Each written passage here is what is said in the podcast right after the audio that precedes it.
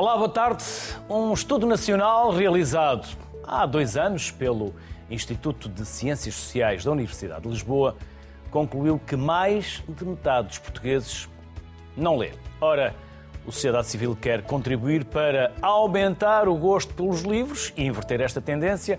O verão está a chegar, as férias, os dias são mais longos, por isso a leitura pode ganhar mais espaço e conhecimento também para viajarmos por histórias imaginadas por outros. Leituras de verão é o tema de hoje para a sociedade civil. Vamos começar com a Susana Amaro. A Susana Amaro Velho, mais propriamente, de nome completo, é escritora. Olá, Susana. Olá, prazer. Boa tarde. Quero agradecer. Boa tarde, fiquei muito contente com o tema e com o convite. E nós também ficamos muito contentes que tivesse aceitado o nosso convite. Susana, eu já li sobre si, mas prefiro que seja a Susana a apresentar-se, porque vai certamente escolher aquilo que achar que é mais útil nós sabermos. Susana, É. vamos a isso. Eu, quando me apresentam como escritora, fico muito contente, eh, porque de facto era isso que eu gostava só de ser, não é? Ehm, Eu trabalho como jurista há uns anos, já há uns bons anos, Mas é jornalista de Sim, eu formação. licenciei- eu, licenciei E não gostou? Não gostou das letras? Eu não cheguei a exercer. Eu gosto muito da, eu gostei muito da licenciatura porque sou uma amante da escrita e das palavras e tudo o que tinha a ver com, com a parte da reportagem escrita, da leitura, da entrevista. Vou-lhe pedir para baixar o seu som de retorno, Susana, senão estamos a ouvir aqui. Sim, só baixar um bocadinho. Só baixar um bocadinho. Peço desculpa que eu não estou a conseguir ver. Espera lá, eu vou tentar por aqui por outro caminho, que talvez seja mais fácil. Está melhor? Sim, julgo que sim. Está Julgo que sim.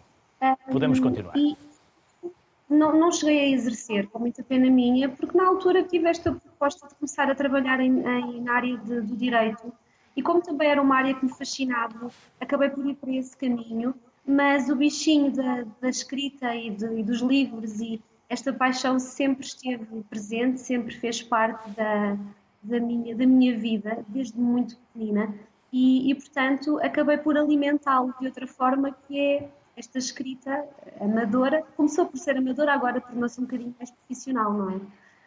Temos algo em comum. Gostamos de salame de chocolate. Muito. Ahm, também temos eh, formação em jornalismo, certamente. Ahm, não passa sem café, mas não gosta de Não. azeitonas. E aí já, já não concordamos. Não gosta de azeitonas porquê?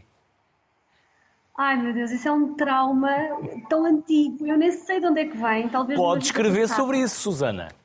Sim, Posso Porque não gosto de azeitonas. Isto é uma fobia que quem me conhece e vai comigo a um restaurante já sabe que tem que afastar, porque eu nem posso ver. É uma coisa horrível. É sugestão. Não é, não é uma reação alérgica, é uma sugestão. Não, não, não é. Mas, mas olha que já cheguei a dizer que é reação alérgica para não acharem que sou louca. Porque eu acho que se eu disser que faço uma reação alérgica, mais facilmente as pessoas compreendem do que esta fobia completamente estranha. Ah, porque nem anúncios, aqueles anúncios de azeite que metem. Não, não, não, não, não consigo. Bom, dizia-me há pouco que eh, começou eh, desde muito cedo a ter esta paixão pelos livros. Talvez também tenha sido as letras que a levaram para essa licenciatura de jornalismo. E depois, qual foi o seu primeiro livro? Quanto tempo demorou? Qual foi o processo que a levou a escolher o tema sobre o qual queria escrever? Pode contar-nos tudo, porque nós aqui somos muito curiosos, Susana. Olha, hum, eu lembro-me de muito pequenina, portanto, já, já ter essa, essa paixão e esse gosto, andava sempre com um caderninho, andava sempre a tomar notas, sempre tive diários hum, onde contava, portanto, o meu dia a dia interessantíssimo, aos 10 anos, aos 11 anos. Portanto, sempre fui alimentando muito este bichinho, escrevendo histórias. Isto tornou-se um bocadinho mais profissional quando hum, aqui aquela bolha grande inventaram os, os blogs e eu comecei a escrever num blog e a ter algum público, a, a partilhar no, Facebook, eh, portanto, muitas das coisas que escreviam, ficção, realidade. E então comecei a ter ali uh, um público que me pedia, escreve um livro, porquê é que não tocas, porquê é que não, não dás mais de ti, porquê é que não desenvolves as histórias, porque muitas vezes eu punha pequenos capítulos uh, no blog. E, e, tudo isso acabou por, por me incentivar a agarrar um manuscrito que eu tinha de 2008, tinha começado a escrever em 2008, um, e, e a trazer aquilo para a minha vida mais a sério, pronto, porque foquei-me realmente no, no, naquilo que já tinha escrito, foquei-me no, naquilo onde queria chegar, não é? E depois de terminar o manuscrito, comecei naquele processo árduo que é o de enviar para as editoras para ver se tinha algum feedback. Um, esse meu primeiro livro, As Últimas Linhas destas Mãos, acabou por ser editado em 2017. Estava eu grávida do meu primeiro filho quando foi o lançamento Portanto, foi, foi um momento muito, muito feliz e extremamente marcante na minha vida, porque escrevi um livro, tive um filho e me faltava apontar a água. Portanto, uh, foi assim um ano cheio de, cheio de conquistas. E, e, pronto, acabou por tornar um bocadinho mais séria uh, esta coisa da escrita, porque comecei a ter também um retorno e acho que, inclusivamente, eu digo isso muitas vezes, a minha vida mudou quando eu comecei a escrever para os outros e não só para mim, porque durante muito tempo foi um processo muito solitário de, de evasão e, e, de repente de repente já não eram só os meus já eram também do, do público e dos leitores e isso realmente faz toda a diferença. Susana, é uma mulher inquieta, entre aspas. Dá.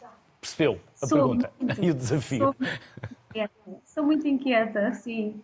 Não consigo, estou sempre a fazer várias coisas ao mesmo tempo. Uh, estou permanentemente a inventar projetos novos. Tenho dois filhos pequenos, portanto também é difícil ter algum sossego. Uh, e trabalho, não é? Portanto, a minha vida é uma agitação completa e, portanto, sou muito inquieta, sim. Talvez não no sentido uh, do título do, do, livro, do meu novo livro, mas, mas sou muito inquieta. Sou muito inquieta porque estou constantemente a tentar superar-me e a correr atrás de sonhos e, e tento concretizá-los porque acredito muito na história de que a vida é curta e, infelizmente, uh, tenho exemplos disso, portanto, é preciso mesmo aproveitá-la. E o livro? Qual é o feedback que tem do Inquieta, Susana? O Inquieta tem corrido muitíssimo bem, tem tido um feedback incrível. Eu, este livro foi escrito na, na licença de maternidade da minha filha. Um, porque eu tenho muito esta necessidade de fuga da realidade e então acabo por, eh, por, por viver outras vidas e por eh, escolher outros caminhos através da escrita. E, e nesta licença, um, abraçar este projeto, dedicar-me a este projeto, acabou por ajudar-me a manter ali um bocadinho a minha sanidade mental e a ocupar a cabeça com coisas que não só, não é? A rotina das fraldas e dos biberões. E, e portanto foi, foi um processo muito, muito giro, é muito intenso, é um livro denso, é um livro que muitas vezes foi difícil de escrever pela, pela temática que aborda. E, e, portanto o feedback tem sido incrível e, e, eu tenho estado mesmo muito feliz com as críticas que me têm chegado e com as mensagens que me têm chegado. Eu não sei se posso contar já isto, mas vou contar. Vamos pode, para a pode. segunda edição, portanto, em dois meses e meio, isto é fantástico.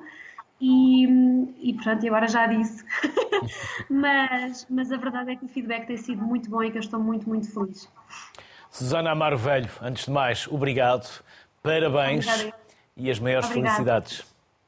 Obrigada. Obrigado, Susana. Da Susana seguimos a conversa com a Catarina Correia Marques. A Catarina é designer e ilustradora. Olá, Catarina. Olá. Dizem que quem quer ver a Catarina é vê-la no meio de livros, papéis, matérias uh, riscadoras. É assim que se diz? Materiais, Sim, materiais riscadores. riscadores. Materiais riscadores. Exato. O que são materiais riscadores?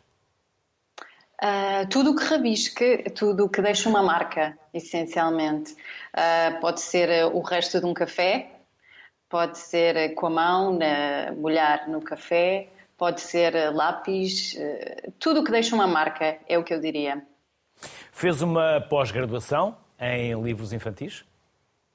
Sim, na Universidade Católica, eh, que me permitiu conhecer algumas colegas com quem hoje em dia trabalho, nomeadamente a Livraria dos Hipopómatos em Sintra. Hum, foi mais uma. Eu, se eu pudesse, eu passaria o tempo todo a fazer formações. Catarina, onde estão as suas fontes de inspiração? Eu diria que uh, grande parte, grande parte não. Uh, tenho várias nos clássicos, em artistas como Picasso. Para, Picasso para mim é uma referência pela multiplicidade que ele tem de tantas técnicas, desde a cerâmica, desde a pintura. Para mim, ele é um explorador de materiais e é uma referência. E depois existem aquelas referências que vão surgindo e que são mutáveis em função do projeto que nós temos, em função da cadência do texto, um, do ritmo. Portanto, são, são são mutáveis, é isso que eu diria. Eu agora estou muito focada neste, a experimentar os lápis, o traço negro, exatamente nesse livro é um reflexo disso, é uma experimentação com os lápis uh, e assumir o esboço como a própria ilustração. Normalmente nós fazemos um esboço e depois há uma segunda fase com um desenho mais limpo, Uh, e aqui eu decidi assumir essa imperfeição, são pessoas imperfeitas, como todos nós, que habitam uh, no museu e no teatro. Eu mostrei o que se faz no teatro, mas também há o que se faz no museu. Exatamente, que acho que é um excelente que é um excelente convite para os pais levarem as crianças uh, e para explorarem o museu.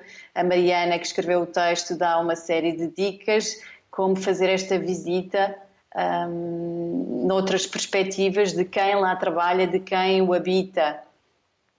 A capa uh, do, desse livro é, é para mim um, um reaprender a visitar o museu com filhos porque visitar um museu era uh, um, introspectivo, uh, era uma visita sossegada. Hoje em dia é meia caótica, é, mas é muito divertida e é tentar encontrar uma visita mais, mais sensorial, mais. Uh, mais, mais leve, tem que ser feito. Mas é esse que eu acho que é o desafio: é levar as crianças aos museus, ao teatro, à cultura, e deixá-las experimentar. Elas não vão ver o espetáculo focadas o tempo todo, não vão assistir à exposição focadas o tempo todo, faz parte. E saírem de lá com uma obra em que lhes tocou, é, eu acho que é de facto importante. A Catarina já foi nomeada, já foi premiada.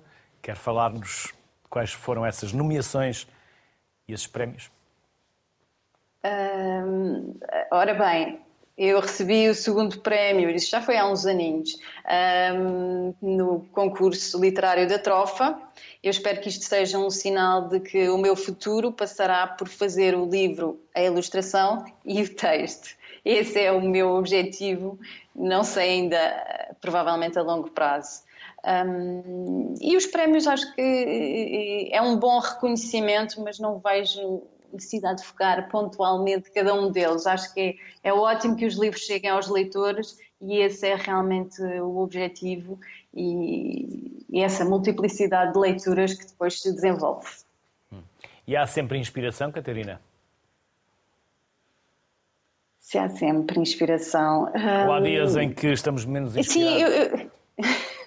acho que isso é, é geral para todos. acho que isso é transversal aos, a quem trabalha diariamente com as artes e a quem não trabalha diariamente com as artes. Um, quando não há, o que é que nós fazemos? Quebrar a rotina, é basicamente é isso. Uh, tentar que haja ali uma quebra, um dia, um momento em que vamos fazer uma coisa uh, que, que não estávamos à espera, improviso. E depois ela há de chegar, as ideias hão de fluir com trabalho e com quebra de monotonia, é o que eu diria. Catarina Correia Marques, muito obrigado. Catarina, obrigado. Obrigada. Parabéns. Obrigada pelo convite. Felicidades obrigada. e muitas vendas. Vamos. obrigado. Agora vamos receber a escritora Ana Bárbara Pedrosa. Olá, Ana. Boa tarde. Olá, boa tarde. Obrigada pelo convite. Palavra do Senhor, chão sagrado. Começamos por qual? Pode ser pelo primeiro, que é o Lisboa Chão Sagrado, sim, que é o 2019. E o outro foi em 2021. Foi no ano passado, sim. Que livro é este? Ana, de que fala, de que trata? Esse foi o meu primeiro romance e é, é um romance em que eu trato de cinco personagens, uh, estão sempre as cinco em movimento, uh, acabam por se entrecruzar em Lisboa, daí o título, que acaba, uh, a cidade de Lisboa, aliás, acaba por ter um significado diferente e presente para cada uma das personagens. E o Brasil também está muito presente no livro. Há duas personagens brasileiras, há duas personagens portuguesas uh, que vão para o Brasil e, e, a saída também acaba por existir de forma operante na narrativa. E foi um livro que foi escrito de forma muito rápida, tem capítulos curtos, principalmente da ação. E, e, se calhar também por isso foi tão divertido de fazer, porque eu aí investia mais uh, na, na, não só na descrição da ação, mas mesmo em, em, em criá-la e em mostrá-la. Portugal, Brasil e não tem nenhuma personagem norte-americana? Norte-americana não. Porque esteve no Brasil, esteve nos Estados Unidos. Em que é que a influenciou na sua escrita Sim, a passagem por estes dois países? Pois, lá está. Nos Estados Unidos é diferente, até porque a língua não é a mesma. Eu, eu tive menos tempo lá, porque eu tive uma bolsa Fulbright, portanto uh, estive lá a estudar uns meses, uh, mas no Brasil estive a fazer o meu doutoramento. E, e, o que eu pude trazer da experiência da vida do Brasil para a literatura foi uma nova forma de utilizar e de trabalhar a língua. Isso foi uma coisa que eu nunca tinha feito, porque o Lisboa Chão Sagrada é o meu primeiro romance, mas eu passei o resto da vida a escrever, a fazer outras tentativas de romance, a fazer contos, a fazer o, o que me viesse à cabeça mas nunca tinha experimentado escrever em português do Brasil. E no Lisboa Chão Sagrado fui saltitando entre as duas formas, e aliás, entre cada uma, até entre várias. Por exemplo, o, o português europeu tem o português de Lisboeta, o português minhoto também, e, e gostei muito da, da, experiência de usar o português do Brasil, uh, porque o português do Brasil é muito mais plástico enquanto ferramenta literária. Ana, fez uma licenciatura em Línguas Aplicadas na Universidade do Minho mas não gosta de ler em inglês. Não. Porquê? Tem uma explicação uh, curiosa. Quer partilhar é, connosco? É só, é, é só porque eu, eu, não tenho uma relação empática com a língua inglesa. Ou seja, para mim é uma ferramenta de trabalho, é, soa-me quase sempre a tradução daquilo que eu digo, porque eu penso e sinto em português, e portanto, ao ler literatura em inglês, sinto que se perde a proximidade emocional que eu procuro na literatura posso ler ensaio em inglês e aí não me, não, não me causa nenhum problema. Mas para a literatura prefiro realmente várias formas do português, até porque eu também tenho uma visão quase instrumental da leitura, uh, que é poder usá-la como tempo útil uh, para aprender a escrever. E, e, aí o inglês não me serve nada e, e creio que até polui a forma de escrever em português. Ana, julgo que todos nós temos, alguns no nosso passado, um livro que nos marcou. Qual foi o que a marcou a si? É, é, difícil dizer porque há sempre vários. E, e, é verdade que até houve alguns, alguns pontos na minha vida em que eu uh, estive particularmente obcecada com alguns livros e esses até são relativamente fáceis de identificar.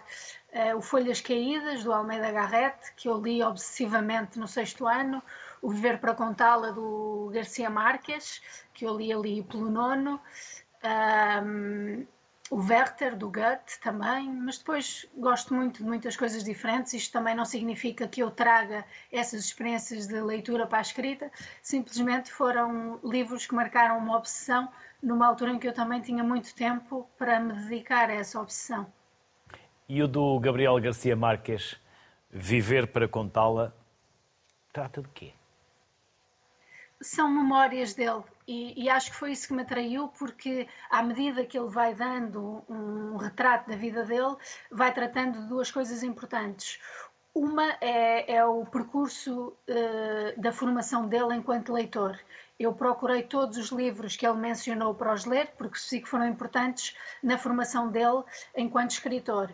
E o outro é o percurso dele enquanto escritor, eh, na medida em que se trata eh, dos, dos desafios que ele teve de enfrentar eh, até poder ser escritor a tempo inteiro, do que é que teve de relegar para segundo plano e, e, do que é que teve de combater de forma a poder dedicar a sua atenção e a sua força à escrita, apesar do trabalho, por exemplo. Ana, voltando novamente atrás e um pouco à sua infância, Ana basicamente viveu entre os livros, até porque tinha alguém na família que provavelmente a influenciou. Eu, eu, tinha era um contacto muito próximo com os livros. O meu avô tinha uma livraria, a livraria para mim era o recreio. Não é que alguém me dissesse, toma lá este livro para ler. Para mim foi mais ou menos natural ir começando a pegar no que havia e, e a ver o que estava lá dentro. E agora, há um novo projeto do qual nos possa falar. Qual será o próximo livro? Há um, há um novo projeto, mas, mas ainda não quero falar sobre ele porque uh, ainda não é está é supersticiosa, a ser feito... Não, não, não. É só, é só porque quando as coisas estão a ser feitas ainda, ainda não têm uma forma uh, final e, portanto, nunca se sabe bem uh, até que porto chegarão. E, portanto, eu, eu prefiro falar das coisas e apresentá-las quando já estão concluídas. Mas há assim uma previsão este ano, próximo ano? Vamos ver, vamos ver. Para já está, está a andar. É romance sempre. Ana, Ana Bárbara Pedrosa, obrigado pela simpatia que teve. Obrigada, eu. Obrigado por partilhar connosco a sua história e desejar as maiores felicidades, não só para si, mas também para o próximo livro. Obrigado. Obrigada. Até à próxima. Vamos juntar a Lénia Rufino. Olá, Lénia. Boa tarde. Boa tarde. Olá. Obrigada pelo convite. E em vez de ser eu a dizer quem é a Lénia, vamos escutá-la, porque a Lénia saberá também a melhor forma de se apresentar e o que acha que é mais importante para nós conhecermos sobre si. Lénia, vamos a isso. Então, hum, sou escritora, entre outras coisas. Hum, aos 10 anos decidi que um dia havia de ser escritora e demorei 32 anos a, a concretizar esse sonho. Um, e comecei eh, por, por, contos, muito infantis, obviamente, um, e, e, pronto, até que em, em 2021 uh, eh, saiu o primeiro romance, um, e pronto, e aqui estou. E o que é que o Instagram teve a ver com isso? Tudo. Tudo. Uh, então, eu. Eu, eu só vou lançando as sementes e depois a Lénia vai, vai, vai pegando. Muito bem lançadas, boa investigação. Um, Fazemos o nosso trabalho de casa. Sim, já vi. Um, como estava a dizer, demorei quatro anos a escrever o livro e, e mais quatro anos e meio a editá-lo.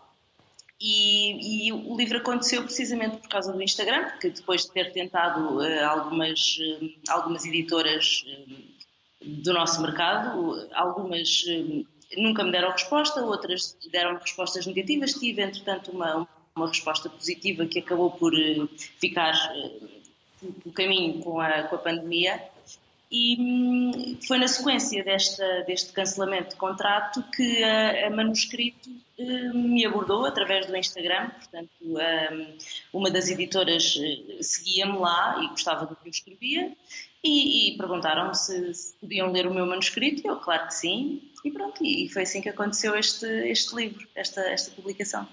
A Lénia diz que escreve porque não sabe fazer mais nada? É mesmo assim? Ou é porque gosta muito de escrever e gosta mais de escrever do que de fazer outra coisa qualquer?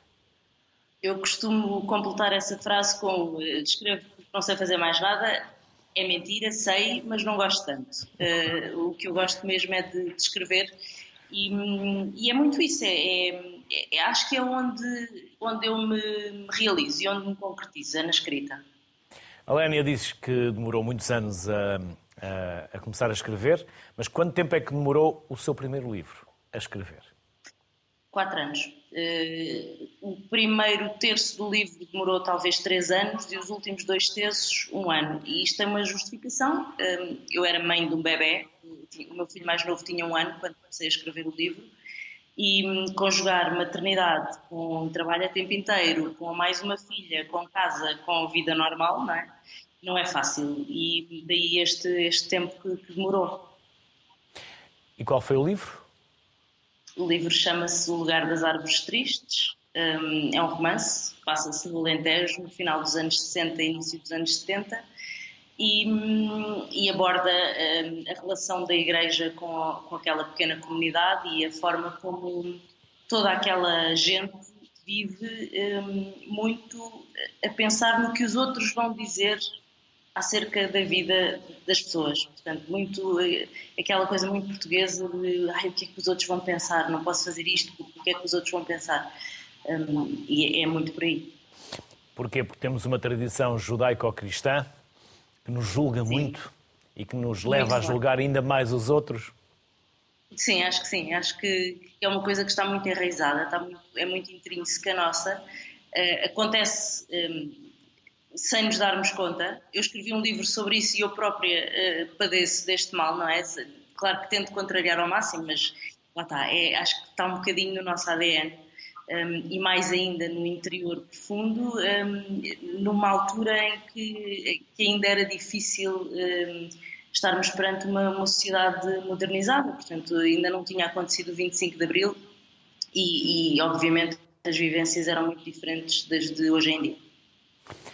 A Lénia escreve em solidão ou escreve na mesa de um café, se for necessário? De preferência, até.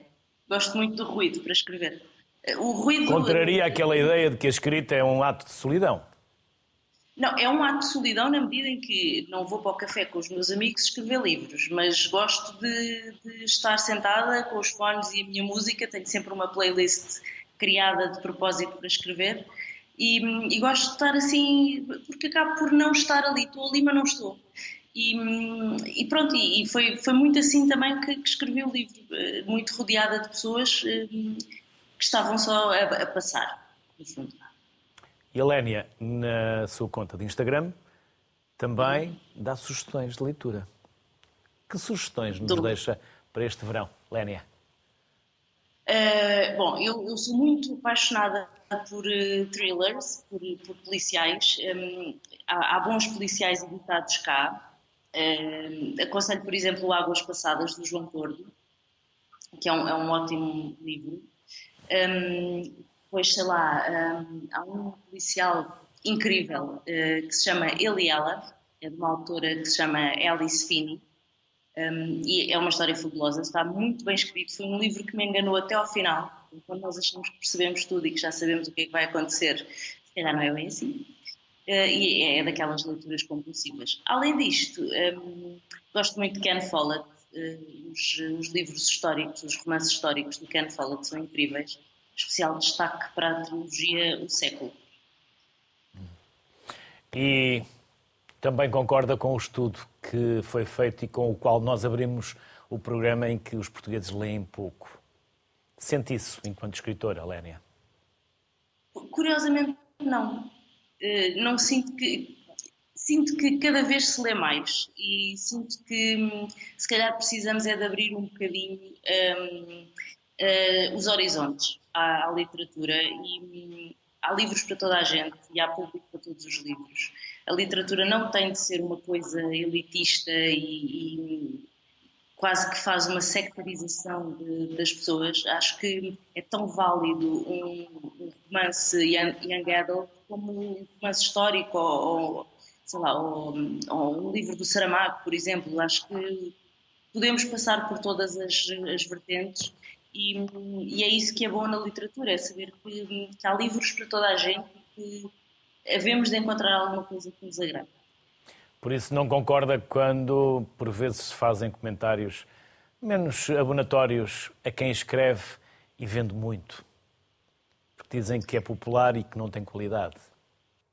É assim, eu, eu entendo os fenómenos de, de vendas uh, exatamente assim, são fenómenos de vendas e e se eles forem usados quase como trampolim para depois partir para outras leituras, acho, acho ótimo. Uma pessoa que leia esses livros de, de que fala um, não tem de se limitar a ler sempre isso. Há, há, muito mais para ler, além de, mas não acho de todo que, que haja um demérito um, nessa literatura. Lá está, ela vende porque tem público para ela, não é? E é sinal de que há leitores que, que gostam desses livros e, e, e acho ótimo, está bom, está é, é muito bom e, e, até para as editoras é, é, fenomenal que haja esses fenómenos cá, como também há lá fora.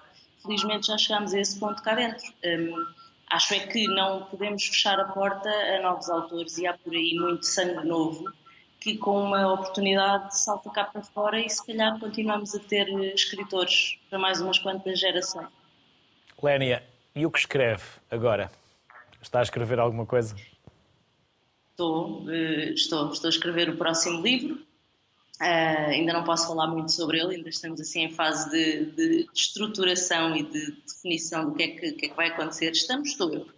Um, e, pronto, e, estou na fase embrionária do processo, portanto ainda é muito cedo para, para contar história ou para fazer grandes eh, planos. Lénia Rufino, muito obrigado pela simpatia que teve. As maiores felicidades e que esse livro veja a luz das bancas rapidamente. Obrigado, Lénia. Obrigado. O próximo painel é composto por dois autores cujas histórias nasceram também nas redes sociais. Xavier Pereira, do São Só Palavras, e Kátia Vieira, do Bookstern Yuan. Olá aos dois, bem-vindos. Xavier e Kátia. Boa tarde. Olá, Xavier. Boa tarde. Boa tarde. Vamos também conhecer as vossas histórias. Começamos pelo Xavier. Boa tarde. Um, a, a, minha história, acredito que, que, que seja a relação a este livro, uh, foi um livro que surgiu no ano que começou a ser escrito no ano passado. Estava a falar uh, ainda da história do Xavier, porque todos os autores têm uma história que os levam uh, ou que os leva a escrever. A minha história enquanto autor uh, começa com, no fundo, uh, com a minha história enquanto jornalista, acho eu. Sou jornalista há mais ou menos 10 anos e, e no meu trabalho enquanto jornalista, quer em rádio, quer em televisão, quer em imprensa escrita, as palavras sempre estiveram presentes um, e foi assim, dessa forma, que, que acabei por começar a escrever. Primeiro duas peças de teatro, um, depois uma página de Instagram que se chama então São Só Palavras e mais recentemente este livro que, que, pronto, que foi lançado em março e uh, é resultado de todas essas experiências e deste, deste caminho que fui fazendo para a escrita e este gosto que tenho pelas palavras. Já voltamos à conversa, agora vamos do Xavier para a Cátia. Cátia, e a sua história? Que a leva a começar a escrever? O que me leva a começar a escrever é mesmo a minha paixão pela literatura. Um, eu estava a fazer uma licenciatura em Estudos Portugueses e Lusófonos, depois passei para um mestrado em Teoria da Literatura, uh, doutoramento em Modernidades Comparadas com ênfase na parte literária e, portanto, esta paixão pela literatura, enquanto leitora, também escritora, um, é, é, daí que surge é? esta, esta ligação às letras Uh, em 2017 também criei minha conta no Instagram, onde comecei por uh, divulgar uh, os livros que lia, as livrarias pelo mundo, portanto, tudo muito dedicado aos bibliófilos. e o ano passado saiu o meu primeiro romance, Lola, portanto, é assim que ele surge. Também já vamos voltar à, à Kátia para sabermos mais do Lola e dos outros projetos. Xavier, são formas diferentes de escrever, correto? Uma coisa é escrever para a imprensa, ou para, para a rádio, ou para a televisão, e outra coisa é escrever um livro. Totalmente, totalmente. São, uh, quer, uh, mas isso interessa-me, lá está, como, como eu dizia, uh, porque aquilo que me interessa originalmente é a palavra. A palavra que se lê, a palavra que se diz, a palavra que se ouve, e neste caso a palavra que eu posso escrever. E, e dessa forma, escrever para, para um jornal, escrever para uma rádio, escrever notícias para o telejornal, um, ou escrever para uma página de Instagram, para uma peça de teatro ou para um livro, são tudo formas de escrita diferentes, uh, mas são tudo géneros que me interessam um, e, e têm todas as suas uh, características, as suas técnicas, e, e eu gosto de, desse desafio. Uh, há alturas em que me apetece escrever mais de, determinada, de determinado género ou, ou com determinada abordagem, e outras alturas em que de facto vir mais para, para outros. E, e, mas isso é bom, eu acho que isso é giro, e é giro na parte, é, é interessante uh, no processo de escrita podermos uh, viajar por géneros diferentes e, por, uh, e, e, através dessa, dessa, dessas viagens diferentes conseguirmos também objetos e produtos diferentes. Vamos saber a viagem desse processo criativo do São Só Palavras, Xavier? São Só Palavras é uma página de Instagram que surgiu uh, no início de 2020, no, com a pandemia, uh, mas na verdade antes da pandemia foi um projeto que eu, que eu pensei durante alguns meses, no fim de 2019, e que lancei em janeiro de 2020, uh, e que basicamente foi o meu caminho para dizer ao mundo que gosto de escrever e o que é que eu escrevo e qual é que é a minha voz enquanto autor. e no fundo, aquilo que há pouco a convidada anterior eh, falava do processo que demorou quatro anos para escrever o livro Lénia. e depois mais quatro anos para, para editar o livro, a Lénia Rufino, que, e, e, na verdade, eh, hoje em dia, eh, para se conseguir editar um livro, e, e pronto, é preciso um caminho, e eu predispus-me a fazer esse caminho sozinho, através da minha página de Instagram, numa ótica de só dependia de mim e, portanto, vou, vou fazer isso, vou escrevendo, vou partilhando e vamos ver no que é que resulta. E, no fundo, isso também acaba por ser a história da página de Instagram, acaba por ser também uh, a história que, que leva uh, a este livro, que acabávamos agora de ver a capa, uh, porque o livro só acontece depois do sucesso na página de Instagram. Xavier, não é fácil alimentar uma página de pensamentos nas redes sociais. Como não, se é muito difícil. Como se gera tanto é pensamento, é Xavier? É muito difícil. Uh, na verdade, aquilo que a, a, página de Instagram é uma página de, de, é a minha página de escrita e, e o, ser a minha página de escrita reflete uh, os tais géneros que eu, que, eu, que eu escrevo e os géneros que gosto e, portanto, acabo por conseguir, por vezes, escrever microcontos, pequenos poemas, às vezes crónicas, outras vezes reflexões e, e, textos mais introspectivos e, portanto, dessa forma, com diferentes géneros, acabo por conseguir alimentar a página com um texto uh, por dia e, e, com, muitas, com, muitos, com muitas informações que me vão chegando, com muitas conversas que vou tendo e acabo sempre, eu acredito que os, os jornalistas e os escritores têm esse, esse, esse poder de irem guardando frases, irem guardando histórias, irem guardando contextos que depois, a dada altura, hão de, de ser utilizados uh, na escrita, qualquer que ela seja. E mantém e promove a interatividade com quem o lê nas redes sociais? Sim, uh, sim, e, e, e orgulho-me muito do caminho que, que, a página tem feito, é um caminho muito orgânico uh, e com ótimos resultados, uh, pelo menos dos quais eu me orgulho muito. Tenho 80 mil seguidores, com uma forte presença de, da comunidade brasileira. Também é interessante como é que daqui da minha, da minha casa de Lisboa consegui chegar ao Brasil e ter uma forte, uma forte camada de seguidores brasileiros uh, é algo que me interessa, é algo que uh, também do ponto de vista da comunicação, sendo também a minha profissão, também acho interessante.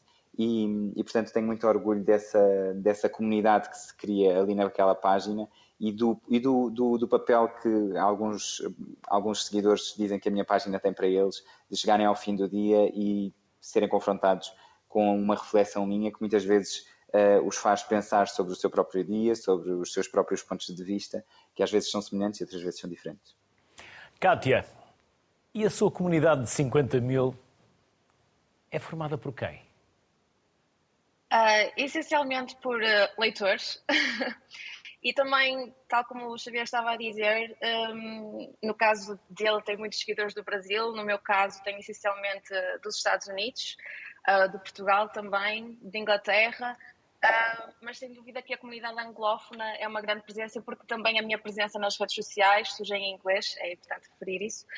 Uh, eu vivi muito tempo fora e, portanto, uh, quando regressei criei a conta, para mim só fazia sentido que ela fosse em inglês, porque além de me sentir portuguesa, sinto-me cidadã do mundo e, portanto, foi a língua para mim natural para me expressar digitalmente e, portanto, a minha comunidade está muito espalhada pelo mundo. E o Lola, o romance? Vamos conhecer também esse processo que levou até à publicação? Uhum. Uh, na altura eu estava a começar a escrever o Lola. Uh, penso que a Lénia Rufina estava a dizer também que foi abordada pela, pela editora. Um, e na altura lá está, eu estava a escrever o Lola, estava muito no início quando fui abordada pela, pela Penguin Random House. Sim, mas se me permite, Kátia, de onde veio a ideia? Sim. De onde veio a ideia? Um, esta personagem, a Lola, era uma personagem que já estava na minha mente há muito tempo. Um, eu, eu, sofri durante muito tempo de ansiedade e era algo que eu queria passar para o papel. Era uma experiência que, na altura, eu sentia de forma muito solitária. Era uma catarse. Sim, é, é, sem dúvida, sim, sim, sem dúvida é uma, uma catarse. É um, uma terapia, uma revolução interior, é, é, uma, liber, é uma libertação, é exatamente isso. E, portanto, esta, esta personagem estava na minha mente há mesmo muito tempo e, portanto, para mim foi um processo muito natural começar a passá-la para o papel. Era como se ela fosse esta pessoa de carne e osso que eu conhecia na minha vida uh, e comecei a escrever sobre ela. Um, portanto, é assim que este romance nasce. E depois, disse-me que, entretanto, foi abordada por pela Penguin Random House, a editora onde eu estou publicada uh, em Portugal. Uh, na altura, a minha editora seguia-me nas redes sociais, ela contactou-me sobre esta, gostava da minha presença e sobre esta possibilidade ou, ou interesse um, ehm, em eu vir a publicar um livro, mal ela sabia que eu já estava a escrever um, não é? E, uh, e pronto, na altura é assim que surge, que surge esta oportunidade um, ehm, de, lançar, de lançar o meu primeiro romance. E eu perguntava há pouco à Lénia se a Lénia escrevia na solidão, ela disse-me que escrevia até no café, não tinha essa necessidade, desde que se conseguisse abstrair. E qual é o vosso processo, Kátia? Também escreve, a escrita para si também é um ato de solidão ou, ou pode fazê-lo em qualquer local, desde que se concentre, se foque naquilo que está a escrever e naquilo que quer passar para, para o computador, no caso? Depende, uh, depende da cena que eu vou escrever. Há cenas que eu sei que preciso estar em profunda solidão e preciso estar em casa, nesta secretária da qual eu estou a falar neste momento, e sei que tem que ser um, algo profundamente, lá está, solitário, ou reclusivo. Uh, se for uma cena que não, que não faça essa, que não requeira essa, esse comprometimento da, da, minha parte a nível emocional. Sim, tal como a Lénia, eu consigo escrever de um café, eu tenho sempre uma playlist, tal como ela mencionou, preparada para o romance que estou a escrever.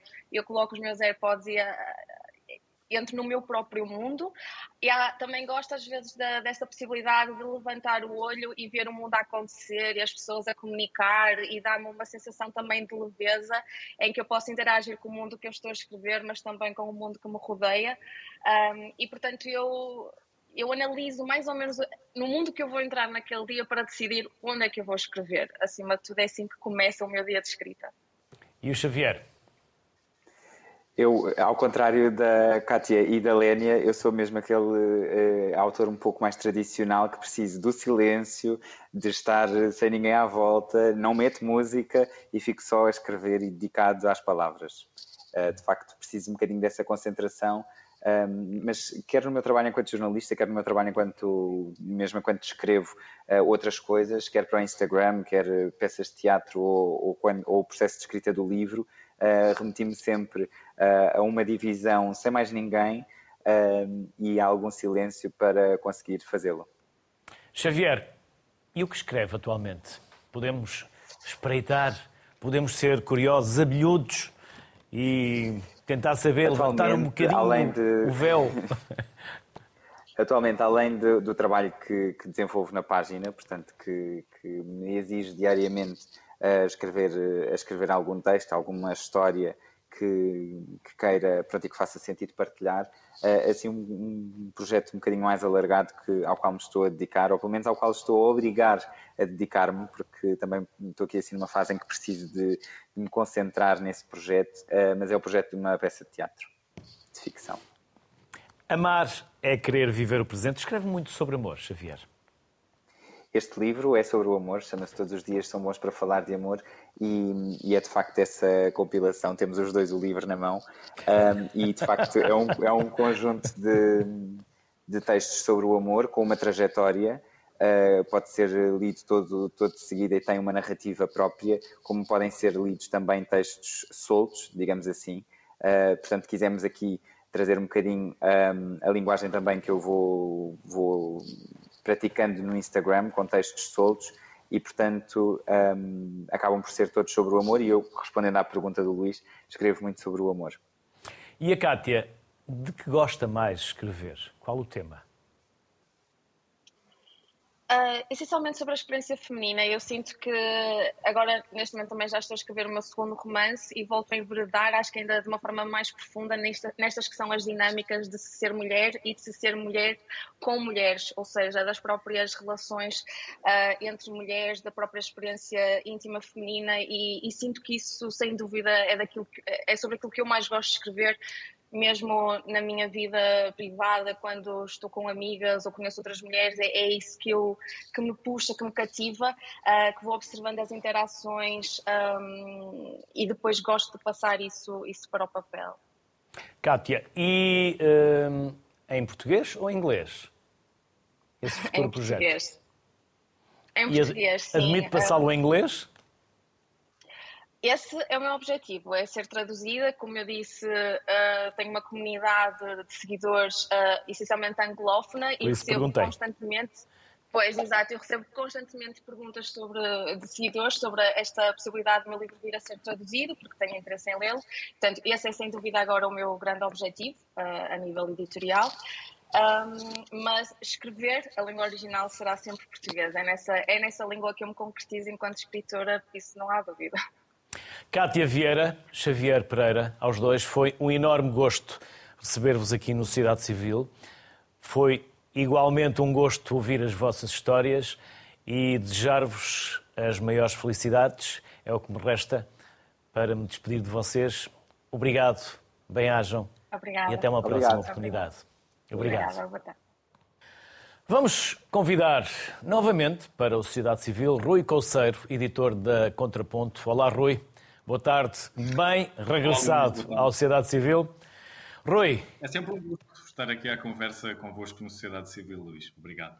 Igualmente. Rui, chegam-vos muitos manuscritos, muitos projetos. Chegam. Eh, às editoras chegam dezenas de, de projetos por semana. Há meses uh, em, que, em que chega um número muito, muito significativo de, de, de manuscritos e nós tentamos dar-lhes a atenção devida. Uh, na contraponto, por exemplo, respondemos, eu diria, mais rapidamente do que na maioria dos casos. Nós gostamos de dar uh, essa atenção a quem nos distingue com uma proposta de publicação de um livro de, de sua autoria. Até porque houve uma expectativa e alguém vos eh, encontrou como a possível forma de realizar o seu desejo. Portanto, há uma expectativa. Não é? Sim, não só há uma expectativa, como, como há também um, sim, há um depósito de confiança uh, numa editora que, que, que, que, o autor ou aspirante a autor publicado, de algum modo, entendeu que seria a editora certa adequada eh, para publicar o seu, o seu original. Eh, e, portanto, nós tentamos responder rapidamente, o que é difícil para quem tem esta profissão de editor, porque a leitura é uma tarefa lenta, que obriga, de facto, a um grande dispêndio de tempo e é só imaginar, se eu receber 10 ou 20 originais numa semana, não tenho hipótese de, de dar resposta Mas leem tudo ou leem na diagonal ou basta ler as primeiras duas ou três páginas para perceber Sejamos francos, projeto? Eh, muitas vezes não precisamos de ler o original na sua totalidade. Eh, há livros que muito rapidamente nos dizem eh, o que é que ali está. E infelizmente chegam-nos coisas que nós não temos propriamente grande entusiasmo no que diz respeito ao, a, a, que não geram grande entusiasmo no que diz respeito à leitura, porque ou, ou porque estão mal escritas, ou porque são simplesmente desadequadas uh, no, no, que diz respeito ao nosso desadequadas do nosso catálogo. E, portanto, às vezes, ao cabo de duas ou três páginas, eu percebo isto não é para uma editora como a Contraponto e posso até passá-lo Uh, para passar o original a um colega de uma outra chancela ou às vezes até de uma outra editora pertencente a um outro grupo, não seria a primeira vez. Já tiveram algum Harry Potter que vos tenha escapado? Por vezes chegam, por vezes chegam originais que nos entusiasmam muito. Uh, posso dizer que, posso, posso confessar aqui que uh, há tempos fiz uma proposta para um original depois de ter lido apenas 16 páginas. Eu ainda só tinha lido 16 páginas. Isto acontece. Uh, eram 16 páginas absolutamente extraordinárias. da melhor não ficção que eu já tinha lido. Uma não ficção de cariz literário, com muita qualidade, de um autor estrangeiro. E eu fiquei tão entusiasmado com, com aquele livro. Um livro de que, por exemplo, se calhar o Alberto Manguel também gostaria, porque é um livro que tem que ver com livros. E muito rapidamente fiz uma proposta. Portanto, tanto acontece nós, de facto, percebemos que o livro não é aquilo que, que, que nos interessa ou que não corresponde aos padrões mínimos do ponto de vista até, muitas vezes, da utilização da própria língua, como também acontece eh, por vezes entusiasmarmos-nos muito rapidamente com algo que percebemos imediatamente, eh, que é muito bom. Também acontece já terem recusado algum manuscrito e ele ter tido sucesso noutra editora? Acontece com todos? Até aos melhores? Pessoalmente não me aconteceu, mas é algo que poderia perfeitamente acontecer, porque nem sempre eh, as nossas qualidades enquanto editores permitem reconhecer eh, à primeira eh, a qualidade de todos os manuscritos, todos os originais, e depois há o nosso gosto pessoal, e portanto eu posso não optar por um livro por uma questão de gosto, e o gosto está sempre presente no, no exercício da minha profissão, quer, da nossa profissão, quer nós queiramos, quer não. Ehm, e portanto, por uma questão de gosto, podemos muitas vezes não optar por publicar um original e outro editor Uh, sentir-se de alguma forma animado com aquilo que lê, fazer uma aposta e essa aposta ser muito bem sucedida. Mas, claro, é, é muito importante quando representamos uma casa editorial que não se pode reger apenas pelo nosso gosto, eh, que estejamos muito atentos e façamos uma leitura muito responsável eh, daquilo que nos chega e é isso que, que eu tento fazer. E depois a publicação. É diferente quando se publica um livro para o Natal ou quando se publica para o verão? São leituras, são atitudes diferentes que nós, enquanto leitores, assumimos quando temos um livro? É mais ligeiro no verão, uma literatura mais frugal? Diga, diga. É, o verão é o segundo período em que, em que se vendem mais livros em Portugal. O primeiro é o Natal. Portanto, estamos a falar dos dois momentos em que as pessoas mais compram livros. No, no caso do Natal, mais para oferta, no caso do verão, mais para consumo próprio. Ehm, não só porque as pessoas têm a legítima uh, vontade, a legítima aspiração de no, de no verão conseguirem colocar uh, a leitura em dia, eh, e isso muitas vezes é de, só, só essa expectativa muitas vezes é muito gratificante, não é? Uma pessoa pensar agora nestas férias vou ler todos os livros que não consegui ler durante o ano. Eh, portanto, isso é, isso é gratificante, as pessoas entusiasmam-se com esse momento e, portanto, muitas vezes vão comprar livros especificamente para ler nas férias. E como eu dizia, isso é legítimo. Eh, há depois uma certa ideia, como o Luís referiu, de que eh, para o verão faz sentido publicar livros mais leves, mais fáceis de ler, porque as pessoas naturalmente... Uma leitura light, mais levezinha, não é? Sim, as pessoas querem muitas vezes descomprimir de um ano de trabalho intenso, de muito cansaço, e por vezes querem dar-se a leituras que não sejam assim tão exigentes. Eu compreendo que, exija, que exista essa postura, mas enquanto editor e enquanto leitor, eh, a minha, a minha maneira de estar é outra, a minha maneira de pensar é outra, porque se nós eh, não nos damos às leituras mais exigentes quando temos verdadeiramente tempo, então quando é que o vamos fazer? No dia a dia, com o stress eh, da, da, dos tempos que vivemos, acho mais difícil. E, portanto, eu, pessoalmente, muitas vezes Uh, opto por ler aqueles livros que sei que são mais exigentes, justamente nas férias, quando sei que tenho mais tempo, mais horas seguidas, mais, mais disposição, menos interrupções uh, nesses, nesses momentos. Muitas vezes faço isso. As duas, eu diria, as duas ideias uh, são legítimas e, portanto, os editores tendem, de algum modo, adaptar o, seu, o seu plano editorial uh, àquilo que, que, identificam que acontece efetivamente no mercado. E, essa, e, esse, e esse aspecto que eu referi no, no início é verdade. No mês de julho vendem-se muitíssimos livros em Portugal, não tantos quanto no Natal, mas também se vendem muitos. E, portanto, não, não acho estranho que eu e os meus colegas façamos um investimento grande nesse, nesse período, procurando também corresponder àquilo que vamos percebendo que os leitores querem. Rui Conceiro, obrigado por este regresso à sociedade civil. Resta-me também desejar-lhe boas vendas e boas leituras. Até uma próxima e felicidades, Rui. Muito obrigado, Luís. É sempre um gosto estar convosco. Obrigado. Obrigado. Já dizia Fernando Pessoa, ler é sonhar pela mão de outrem. E hoje passaram aqui várias mãos, vários livros. Por isso, sonhe e leia. Leia muito neste verão. Boa tarde, saúde e boas leituras.